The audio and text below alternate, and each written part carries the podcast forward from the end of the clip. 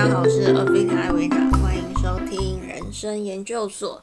上次说到我心中的那头野兽，那个我很怕让别人发现我异于常人的那头野兽，在那个当下，我又顺手拿起一本我二零一七年买的一本书，叫《太聪明所以不幸福》。读这本书不是因为我觉得自己很聪明啦，我记得那个时候也是有人推荐我这本书。可能因为自己也没有真的聪明到觉得会让我不幸福的地步，所以我就一直摆着没有看。那天随手一翻，才发现那真的就是在说我诶。这边说的聪明，或书中说的资优，并不是我们想象的那种 IQ 高的资优生。书中叙述的其实就是现在比较常说的高敏人，但因为作者是法国人，写的书跟我之前读的那一些讲述高敏人的方向比较不一样。美国的作者大多是比较以科学的角度出发，用统计学或是量表来解释高敏人对于外界的敏感度，而日本的作家呢，比较偏向以疗愈。或者是一些你可以应用在生活、职场中降低敏感度、比较实用的角度出发，并且抚慰高敏人容易受伤的心。而法国作家的这一本《太聪明所以不幸福》，我认为书的内容架构都跟一般书的编排不太一样。如果光看架构啊，我这样翻一翻，可能会一直觉得找不到主要。的架构在哪里？比较像是一个大章节，里面有很多的小标题。那作者依照这些小标题抒发高敏人对于外界会有的行为模式，或是内心独白。你真的要说它的结构、它的内容很松散。也可以，但它不是一本要带给你很多硬邦邦资讯的那种书。但如果你跟我一样是超高敏感人，也一定会感觉这本书写出你的心声。书里面呢，会用资优者来讲述他所观察的这一群人。那从在学校生活里，资优儿童就对学校充满失望。书中的段落是这样说的。自由儿童满怀好奇，迫不及待的去上学。几天后回家，却觉得非常失望。他以为可以迅速学到一大堆新知，而事实上却是一直在气愤的粘贴彩色胶带或上色。他经常会说：“学校简直是为婴儿设计的。”因此，自幼儿童就学着不说话，以免自己遭到如此不公正的指责。这根本就我小时候妈妈带我去上儿童美语的时候，我就说他们没有在学习，他们就是在唱歌跳舞而已啊。从学校生活开始，我就感到自己和其他同才之间的差异，所以常常觉得自己格格不入。他们聊的话题我没有兴趣，而我有兴趣的话题对他们来说简直就是外星人的语言。在学生时期呢，我喜欢把对世界的疑问写在周记、写在日记里，用文字传达我的想法、我的疑惑，希望能够得到成人的解答。但得到的通常是失望居多。无论是在学校，或是出了社会，进了任何组织或是公司，都非常容易感到厌烦、无聊。书里是这样说的。我无论是在学校，或是出了社会，进了任何组织、任何公司，常常都容易感觉到厌烦或是无聊。书里是这样说的：厌烦感源自自由儿童的节奏与其他学生节奏之间的差距。理解第一个单词时，第一次阅读并记忆时，第一次知道如何解释时。当老师用各种形式不断重复，以确保所有人都掌握了所学知识时，自由儿童该怎么处理这段时间？学校的时光变得漫长，充满矛盾。因为在学校，自由儿童无法充分发挥智力，因为教师的天性无法让自由儿童完全发挥其实力、其能力。因为学校课业太简单，导致自由儿童。像空踩脚踏车车轮那样轻松，但却渐渐让他失去动力。学校的时光就成了用来思考的自由时间，而思考或在自己的思想中行走，对于儿童来说会导致焦虑。因此，自幼儿童通常不喜欢学校。对他而言，在学校的日子漫长而无止境。以前在上课的时候，我总会在脑中胡思乱想的打发时间。有时候我会把流行歌的歌词都记在脑子里，然后在无聊的课堂上，我就会在脑中反复的一字不漏的唱着自己喜欢的流行歌，或者是自己进入一个幻想世界里。要教养一位高敏人，绝对不是一件简单的事。书中说呢，自幼儿童会提出各种请求，介入各种事情，讨论、论证。他对简单的解释从不满足，会不断想知道为什么，并质疑所有的指令。为什么我必须做这个？这有什么用？为什么你要这样要求我？为什么这是必须的？书中也有提到很多。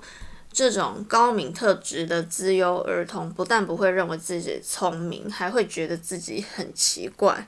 有时候呢，会做出一些别人眼中很坑的事情。那以下呢，是书中来自一位资优儿童的心声：我无法做到让别人跟上我，因为我经常感觉自己走在前面。这很奇怪，我既认为自己是个超级白痴，同时又觉得完全高人一等。这么说非常愚蠢，但我对于那些我觉得他们带有问题的人，又有非常清楚的认识。我认为他们永远都不会明白我的问题，也不会明白我对自己有什么样的了解。因此，我在原地转圈，不知道该做什么，也无法前进。就我自己的自身经验，在团体中，我感受到我与其他人的差异，常常让我在面对人群的时候呢，有极度的不安全感。在那个还没有办法躲进手机世界的年代，我总要让自己手上带一本书，绝对不是为了要假装文青。我是要防止那没安全感带来的焦躁不安。我不知道自己究竟该做些什么。在团体里，我常常感觉不知道自己该说什么，才会跟他们的话题是一致的。这边呢，书里有个段落叫做“无法向外界展示内心世界”。他提到一个自优小孩，希望做真正的自己，依据自己的内心世界说话或动作。可是这么做呢，他就有可能被别人排斥，因为他看起来很奇怪。他耗损了自己内心的成熟，这让他精疲力尽。像这种自优小孩，常常因为过度早熟，所以显得他在同才间呢看起来就分外的格格不入。另外一个自优小孩说呢，他决定用愚蠢这张裹尸布将自己的大脑盖上。他经常感觉到。智力这个词就是愚蠢的替代词，只不过以好听一点的方式说出来而已。他总觉得聪明是非常堕落的，以至于人们宁可笨也不要聪明。当智力的伪装呈现出如光面纸般的不朽，以及外人所看到的自由者便对其赞叹时，智力是让人感到不幸、孤独、可怜的。看了这本书的我，才明白，一直以来我对于团体生活的不适应，是源自于我高度敏感的体质。在这个段落呢，他写到的是节奏总是处于不协调的状态。他说呢，节奏是自由生的主要问题之一。自由者的节奏永远都不对，他永远无法与大家的运动同步。它处于永恒的不协调状态，超前或落后，退后或停滞不前。以下这一段也是对于超前状态的叙述。这边是这样说的：自由者的节奏总是快于他人，而且快很多，表现在感知、分析、理解、概括等方面。自由者能够借助自己总是处于警戒状态，并能够捕捉、处理、整合各种细节的官能，从宏观角度把握某个问题或某个情境的所有资料资讯。自由者具备移情能力，这边的移情指的是 empathy，有时近乎受虐倾向，总是能够间接感受他人的情绪。因此，自由者拥有具有预见性的视角。当别人刚刚开始，他却已经完成；问题还没有结束时，他已经理解；当大家还在犹豫时，他却已经知道该怎么做。总之，他的速度太快了。在这些情况下，别人的节奏在他看起来好像是放慢了速度。人生的节奏在自由者看来无精打采。这种超前的状态呢，让自由者困扰，因为他总是孤单一人，无法与他人分享。这种超前的状态使得自由者不得不等待他人看别人做事，指出他们错误的做法，而他已经知道该怎么做。但是说什么，一直要告诉别人需要什么，究竟该怎么说，怎么做才能不被认为是傲慢的、骄傲的、自以为了不起的？怎么做才能不让大家对你说？不管怎样，你总是对的。从小到大，我不知道听过多少次别人跟我说这句话。在这句话中呢，隐藏着很多挑衅、敌对、嫉妒、羡慕和不快。看完这段，我真的可以理解为什么我的人际关系往往会走向一个死胡同。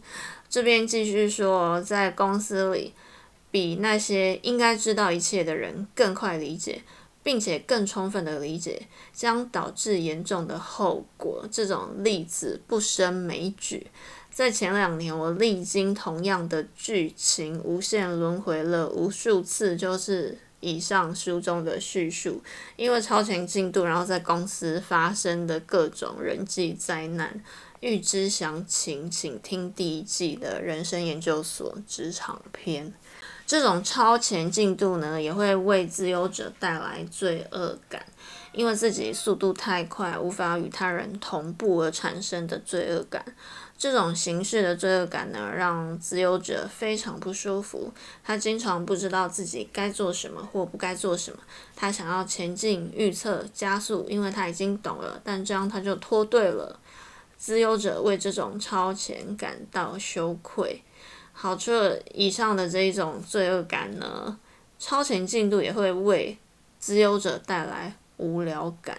我超级体会这一种无聊感。他特别说到，当自由者有他人陪伴时，最容易带来无聊感。为什么有他人陪伴反而对于自由者来说会感觉无聊呢？好，这书中是这样形容的：这是最恐怖的无聊感。当自由者有他人陪伴时，最容易带来无聊感，这是最恐怖的无聊感，因为它需要很大的能量，像是假装这些对话非常有趣，这些人的生活激励人心，他们的日常生活中所有意识都非常扣人心弦，还需要对他们的职业、孩子和配偶表现出兴趣。刚开始时，自由者还能做到，但一切会突然结束，自由者就不再感兴趣，甚至连自己都没有意识到。自由者的眼神变得飘忽不定，注意力分散，已经走神。有时，自由者还会起身离开，令所有人都非常吃惊，不知所以。有时，自由者也能回过神来，但需要付出很大的努力。这就真的完全可以解释为什么我无法在一间规定员工要一起吃午餐的地方工作。午餐跟休息的时间应该就是我可以充电的时间，结果却要聚在一起，强迫加入那些我完全没有兴趣的话题。我真的会耗尽很多很多的能量，要坐在那边假装我有兴趣。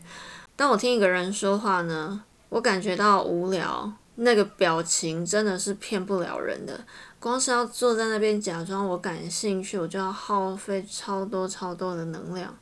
高敏人的另一个特质呢，就是非常容易吸收别人的情绪，所以需要替自己与别人保留多一点的距离。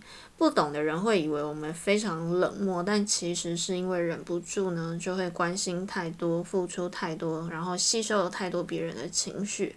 所以才更要学会保持距离，以测安全。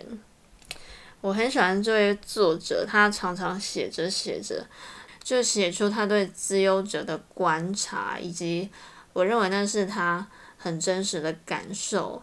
他说，自由者总是认为历久不衰的信任是可能的。我们在具有如此敏锐头脑的自由者上，看到令人无法生气的天真，这种天真让自由者自己十分狼狈。作为代价，自由者需要花费巨大能量才能重新振作起来。但相信我，他会重蹈覆辙。作者笔下的自由者呢，热情的想探索这个世界，天真的相信地球上的所有人类。听起来是不是真的很像是外星人？我又一次的在书中看到我自己。知道自己在这世界的某个角落，有人为这样的我写了这样的一本温暖的书，让我知道我并不孤单。听完以上的叙述，你也有相同的感觉吗？身为高度敏感的个体，你是否也慢慢的发展出足够的抗体，让你能够好好的应对外在的过敏源呢？欢迎你跟我分享哦。那今天也感谢你收听人生研究所。下次再与你一起研究人生，祝福大家平安。